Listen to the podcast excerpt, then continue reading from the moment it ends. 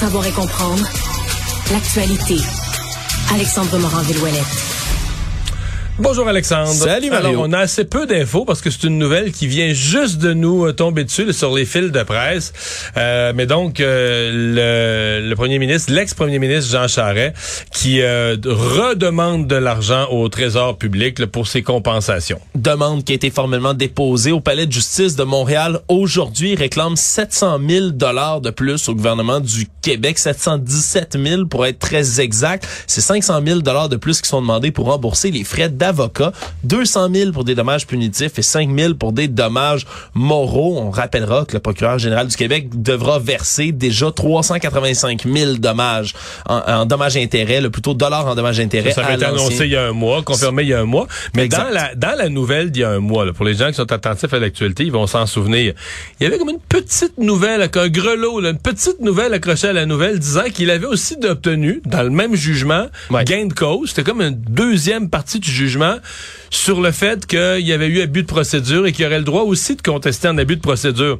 Tout ce que j'ai pas, ce qui est pas clair comme info aujourd'hui, est-ce que est-ce que cette nouvelle demande, c'est ça, c'est celle pour abus de procédure, ou est-ce qu'il pourrait en avoir une troisième? Je- C'est ce qui je suppose que c'est celle-là. Je, je présume que c'est celle-là. Ben oui, puis c'est ce qu'on pourra confirmer sûrement, Mario, en cours d'émission, parce que le premier 385 000, ça, c'était pour les fuites médiatiques à l'unité permanente anticorruption, là, l'UPAC, qui avait été là, rendu cette décision, comme tu le dis, en avril dernier. Mais hors de ça, est-ce que ce 700 000-là, c'est ce petit grelot dont tu parles, cet abus de procédure, puis c'est là-dedans qu'on se lance? Ça va être une information, là, évidemment, à confirmer très bientôt, mais Jean Charest, quand même, qui, qui avait déjà dit qu'il faisait pas ça pour l'argent, Mario, qu'il faisait ça pour envoyer un message. Est-ce que ça vient changer peut-être sa version de l'histoire, comme ça, de retourner euh, à la banque comme ça?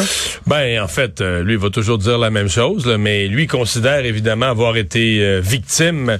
Il faut se mettre, faut, faut, faut, faut prendre son angle. Lui considère avoir été victime. En même temps, veut le veut le prouver parce que lui, je pense qu'il se dit, euh, regarde, s'il est pour dans sa vie, je sais pas s'il va refaire de la politique, peut-être pas. Là, il s'est essayé au fédéral, ça a foiré, mais il se dit probablement que il faut, euh, c'est la meilleure façon de démontrer, là, d'une façon claire, que lui a rien à se reprocher. C'est que les tribunaux lui donnent raison encore et Exactement. Et que les gens qui ont enquêté sur lui, etc., eux, ces gens-là, sont, sont- ont été punis là, pour avoir diffusé des informations sur lui.